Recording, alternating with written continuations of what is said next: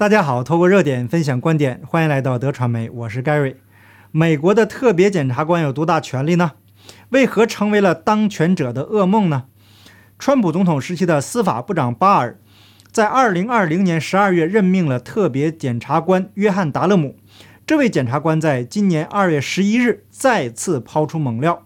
希拉里·克林顿竞选团队曾经支付科技公司渗透川普大厦和白宫的伺服器。妄图影响2016年美国总统大选，试图把川普与俄罗斯联系在一起。川普发文直接炮轰是叛国罪，这无异于在希拉里阵营丢下重磅炸弹。那这期节目呢，我们就来聊一聊美国这个特别检察官这个话题。那说到美国的特别检察官呢，川普在刚上任的时候就曾经被前任的司法部的副部长。罗德·罗森斯坦任命的特别检察官罗伯特·穆勒给折腾得头疼不已。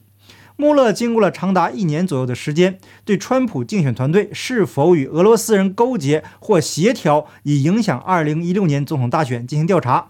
直到2017年5月，调查才结束。穆勒的调查没有发现川普或者是川普的竞选团队任何的犯罪证据，这场闹剧啊才算告一段落。那川普总统照方抓药，来一个以彼之道还施彼身。那同样让司法部长巴尔任命了一名特别检察官来调查困扰他一年多的通俄门事件。那为什么这个特别检察官有如此大的权力呢？连现任的政府都拿他没办法。那实际上啊，这个检察官制度在美国是由来已久。最早进入普通公众视野的特别检察官是调查尼克松水门事件的阿奇波尔德·考克斯，他坚持要求时任美国总统的尼克松交出案件调查的关键证据。尼克松拒绝交出证据，并下令司法部部长埃里奥特·理查德森解除考克斯职务。理查德森拒绝并且辞职，尼克松随后要求副部长也这么做。那副部长同样拒绝，并且辞职了。最后啊，这个尼克松没有办法了，任命司法部三号人物罗伯特·伯克代理司法部负责人。这个伯克解雇了考克斯以后，也辞职了。这件事啊，直接促使美国国会在一九七八年的政府道德法中专门规定了特别检察官制度，以防止总统随意罢免调查自己及相关高官的特别检察官。那政府道德法规定，司法部长在收到有关政府高级官员违反联邦刑法行为的信息时，首先进行初查，期限为九十天。那初查结束后，只要司法部长无法认定是缺乏事实根据，以致没必要进行进一步调查的，就可以将案件移交给哥伦比亚地区联邦上诉法院，由三名法官组成的合议庭来任命特别检察官，并决定特别检察官的调查范围。那关于解除特别检察官职务的程序，法律规定，只有当司法部长有正当理由认为特别检察官不能履行其职责时，比如极度不当行为、身体疾病、心理问题等等，在这样特殊的状况下，才能罢免特别检察官，而且要向任命特别检察官的法院以及国会报告。而特别检察官还可以就司法部长的决定向任命法院提起诉讼。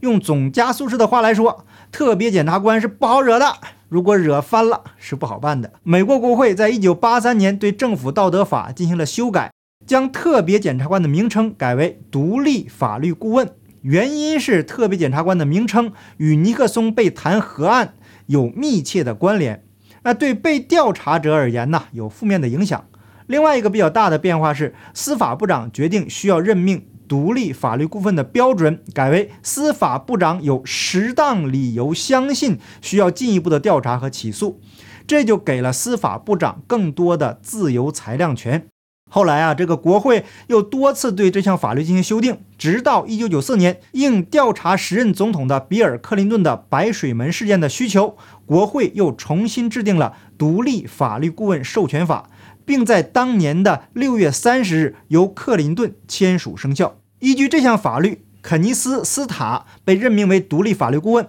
然而，因为这个斯塔在调查过程中极有争议的表现，又导致这项法律在1999年失效。因此，被称为特别法律顾问的特别检察官产生的依据是司法部内部规范。理论上啊，这项制度的安排可能随时会因为司法部的决定而被废除。但是前面说过了，那如果司法部因为不当的理由废除了特别检察官的话，那特别检察官可以提起诉讼。那司法部长的决定一旦出现问题，是要承担法律责任的。所以啊，谁都不愿意碰这个烫手的山芋。那实际上，有关特别检察官的立法从一开始就饱受争议。总统及政府高官当然不喜欢这种针对自己的特别调查了。那里根政府就曾经强烈的批评特别检察官制度，说它是不必要的、不公平的、昂贵的。而最具杀伤力的是，对其是否符合宪法性质方面的质疑。质疑一：特别检察官制度违反了美国宪法确定的三权分立及权力制衡的政治制度。总统掌握着行政管理大权，但特别检察官完全不受总统控制，损害了总统的行政管理权。啊，对此，支持特别检察官制度的人则认为，由执法部门对自己的上司进行调查是很难保持公正的，也无法获得公众信任。诸如特别检察官这样的特殊制度安排，也是为了真正实现宪法价值。第二点质疑，特别检察官的任免违反宪法关于官员任命的规定。那依据美国宪法规定，包括大使、最高法院法官、各部门负责人在内的政府主要官员，需要经过国会同意后由总统任命；而对于一些下属官员，国会可以授权由总统、法院或者部门负责人任命。那质疑者就认为，特别检察官拥有独立的调查权，他的地位相当于主要官员，因此总统任免官员的权利被剥夺是违反宪法的。而支持者则认为。特别检察官的任命主要还是由司法部长提出动议，他的地位与司法部长有明显区别，应当属于司法部的下属官员。因此，国会立法由法院任命并不违宪。那特别检察官制度主要是为了解决政府部门利益冲突问题以及维护公众信任感，就是想在现有的体制下做出一种特殊的制度设计。使这个调查仍然在司法部的名义下进行，但是又通过排除总统的直接任免权来保持调查人员的独立性。特别检察官这个职位啊，目前处于无国会立法保障的境地，他的工作成效甚至是存亡，只能依靠法律职业群体对公平正义的坚守来维系。那在了解了特别检察官制度以后，我们再来看目前针对希拉里团队的调查。由川普时期的司法部长巴尔任命的特别检察官约翰·达勒姆对通俄门展开了长时间的调查。那我们回顾一下，当时巴尔在任命达勒姆为特别检察官时，都列出了哪些调查范围？巴尔表示，达勒姆被授权调查任何联邦官员、雇员、任何其他个人或实体是否在针对2016年总统竞选活动与此活动有关的个人以及。与唐纳德 ·J· 川普总统政府有关的情报、反情报或执法活动中的违反法律，包括但不限于交火飓风和特别检察官罗伯特 ·S· 穆勒三世的调查。那这位穆勒检察官就是我们前面提到的那位给川普制造了大麻烦的特别检察官。那从这段叙述我们可以看出，只要与通俄门相关的人或者机构，达勒姆都有权去调查，而且。没有人能够限制他，这已经成为了希拉里团队的噩梦。由福克斯新闻首发，特别检察官约翰·达勒姆的一份文件指出，克林顿竞选团队的律师付钱给一家技术公司，用来渗透属于川普大厦的服务器，然后又渗透到白宫，以便营造川普与俄罗斯有联系的推论叙事，然后再提交给政府机构。原文是啊，这个英文翻译过来的比较绕口，简单的说就是。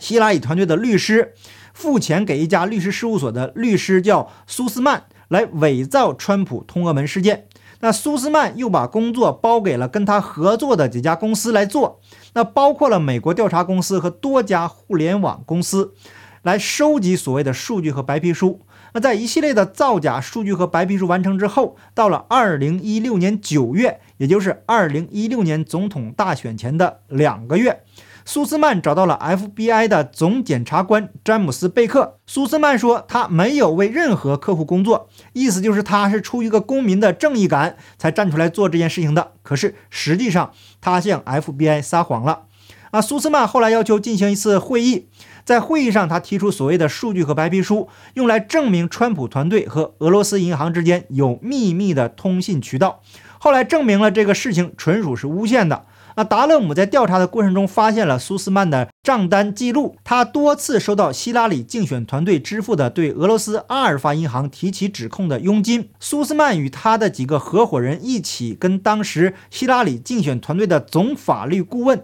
会面沟通过这个事情。那根据福克斯的报道，这位律师的名字叫马克思·亚当斯，他供职于帕金斯科伊律师事务所。在对苏斯曼的审查中，已经确定他和同伙接收和分析了大量的互联网数据，建立起能把总统候选人川普与俄罗斯联系起来的描述和推论。达勒姆在更新的报告里明确地指出了希拉里竞选团队出资伪造了总统候选人川普通俄的证据。后来还只是手下监控了当时已经上任的美国总统，也就是通过收集网络数据监控现任总统。那川普总统在声明中说这是叛国罪。那根据美国的法律，特别检察官将提出一份秘密报告，并被命令向司法部长提交一份最终报告以及他认为的适当形式，并允许公开传播的临时报告。达勒姆的报告啊是非常有意思的，他没有一次性的把调查结果曝光。